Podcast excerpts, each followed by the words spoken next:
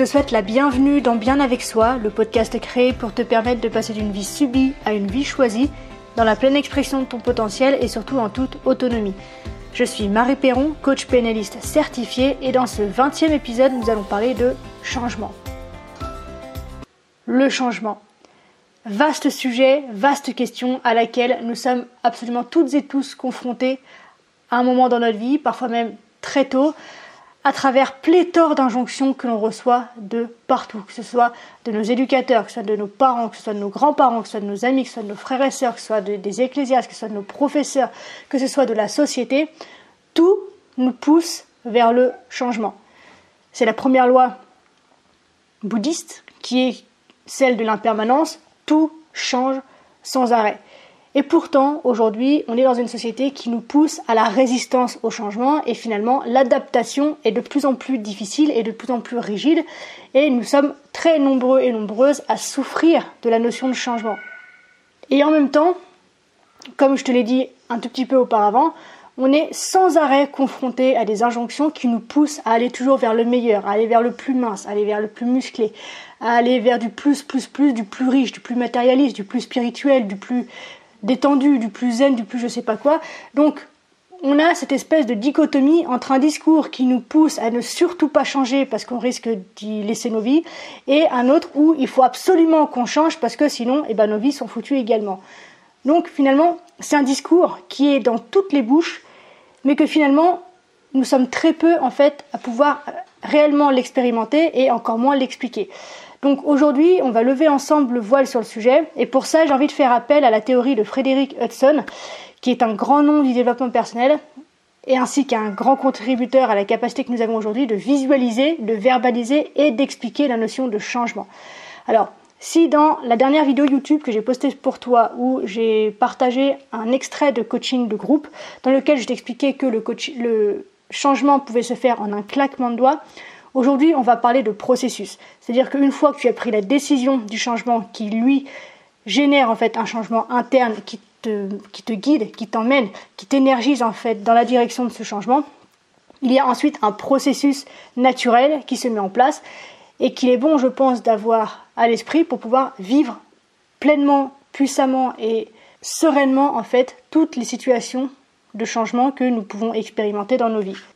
Donc Selon M. Hudson, le changement s'explique par la notion de cycle.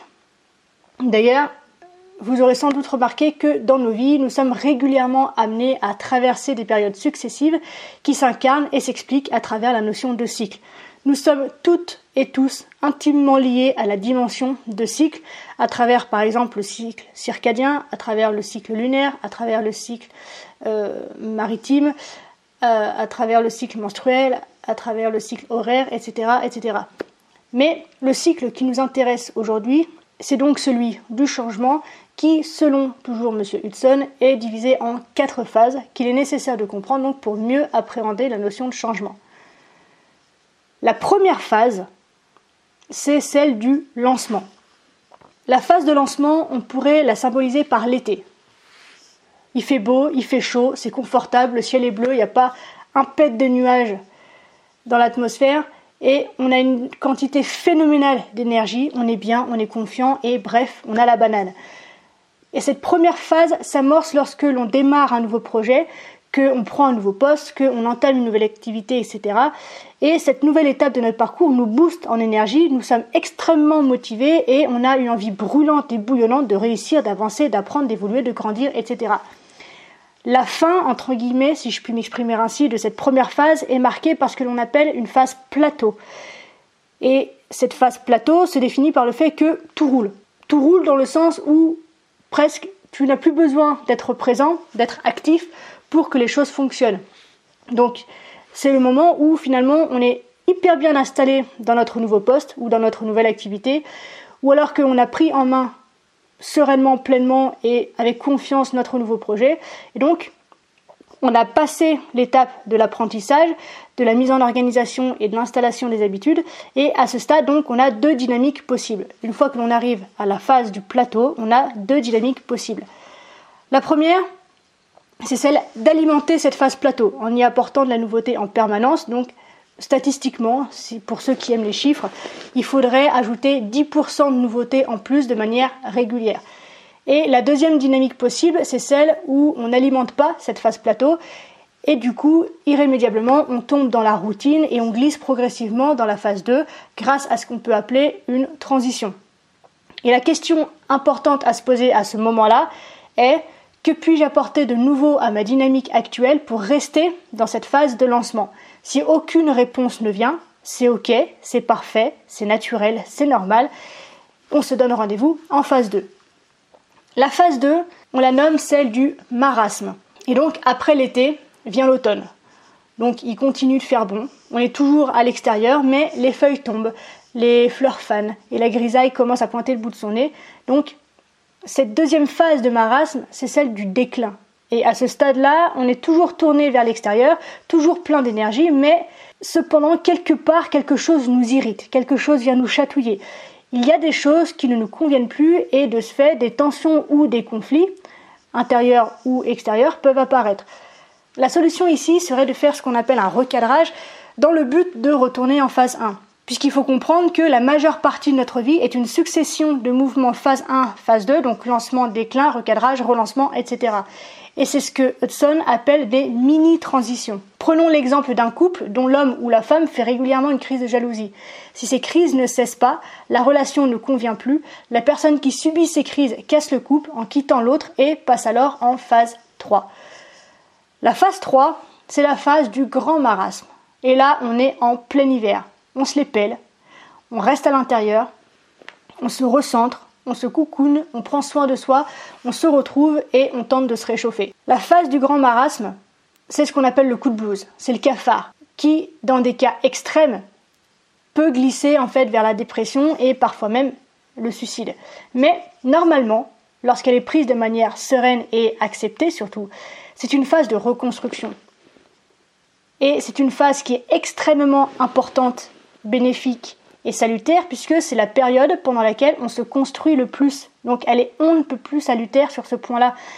Malheureusement, dans notre société, c'est une phase qui est complètement dénigrée et rejetée, dans le sens où on fait tout pour ne pas y entrer et surtout pour ne pas y rester. On fait tout ce qui est en notre pouvoir pour en ressortir le plus vite possible. Et pourtant, comme je te l'ai dit, elle est extrêmement salvatrice puisque c'est là que nous grandissons et que nous évoluons. En général, lorsqu'on atteint cette phase, on a besoin de rester seul pour comprendre et se poser les bonnes questions. Et c'est pour ça que lorsque l'on traverse une période difficile et que notre entourage nous dit ne reste pas seul, sors, eh ben je pense qu'il est important de savoir dire non et de profiter de ces instants de solitude dont on a amplement besoin puisque c'est là qu'on se pose des questions identitaires qui nous permettent de savoir où est-ce que nous en sommes dans nos vies et où est-ce qu'on a envie d'aller. Donc l'important en fait dans cette phase-là, c'est en fait de ne pas y stagner. Y aller, c'est pas grave, y être, c'est pas grave. Le tout, c'est d'être capable de se mobiliser intellectuellement, psychiquement, émotionnellement pour ne pas y rester pendant des plombes. C'est pas un lieu de résidence, c'est juste un lieu de passage dans lequel on se reconstruit, dans lequel on s'interroge et dans lequel on fait le point sur nos existences, sur nos besoins, sur ce qu'on a besoin de lâcher ou non.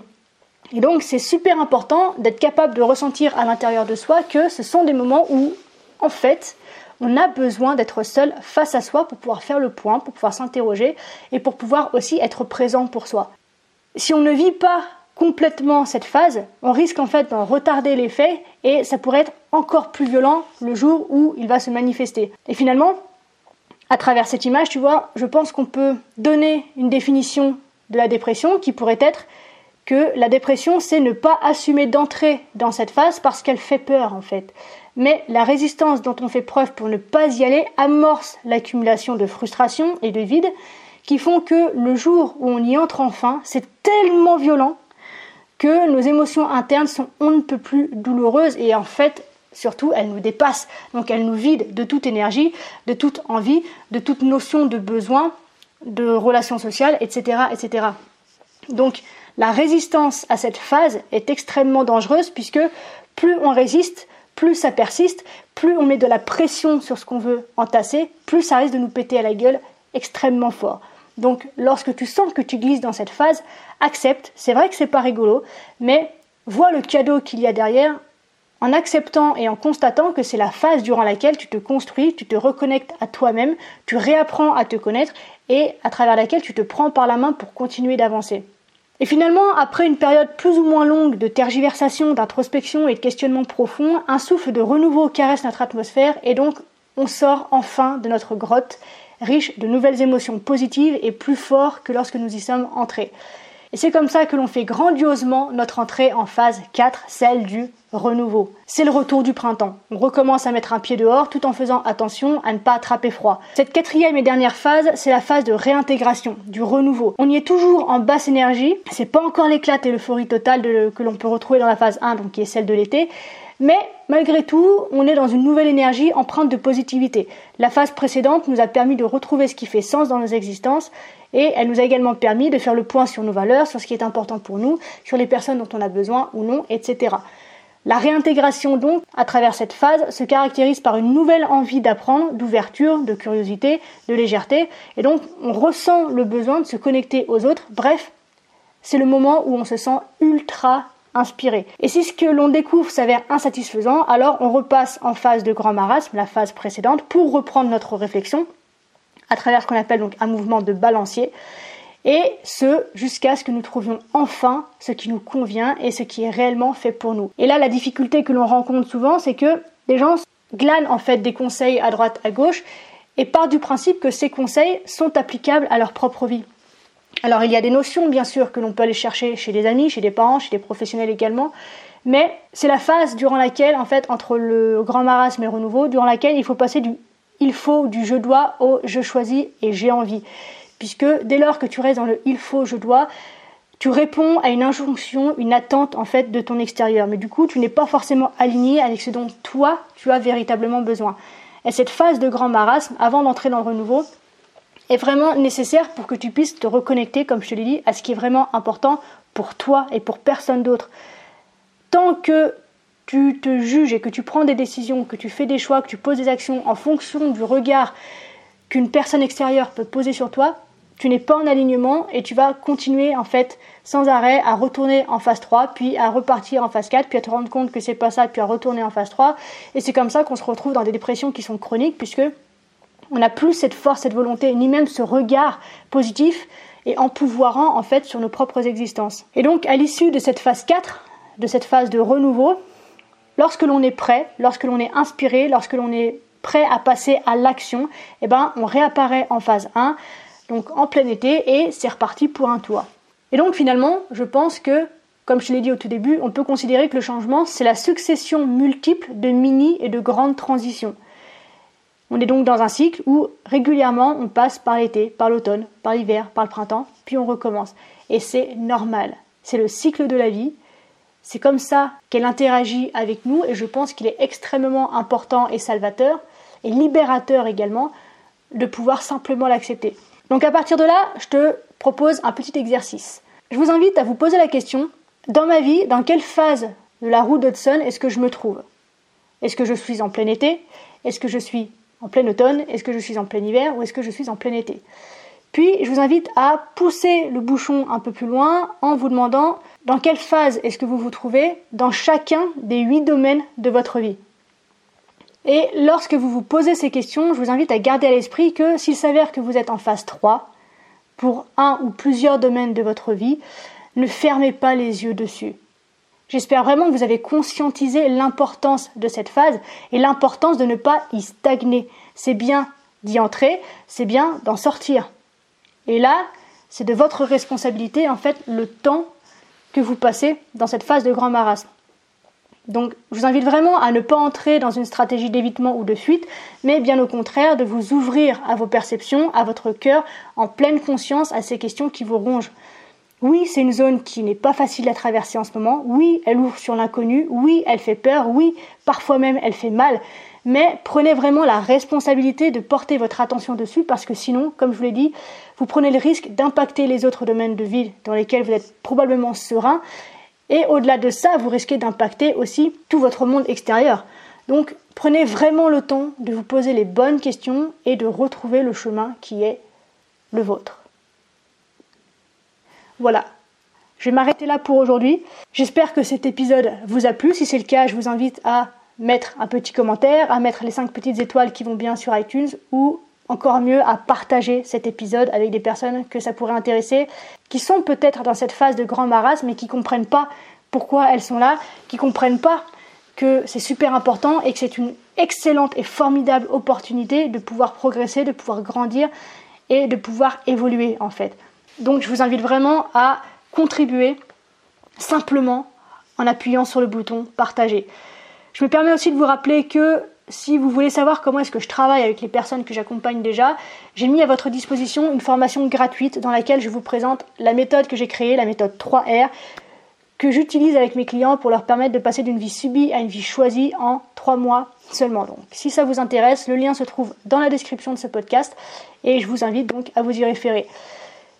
Si vous avez envie de retrouver les notes du podcast pour suivre avec les yeux et non pas seulement avec les oreilles, eh bien, vous pouvez les retrouver sur mariepiron.com slash podcast slash p20 puisque nous sommes dans l'épisode 20. Je m'arrête là. On se retrouve très vite dans un nouvel épisode. D'ici là, prenez soin de vous, soyez reconnaissants vers la vie et surtout n'oubliez jamais que vous êtes la personne la plus importante de votre vie. Je vous aime. À la revoyure.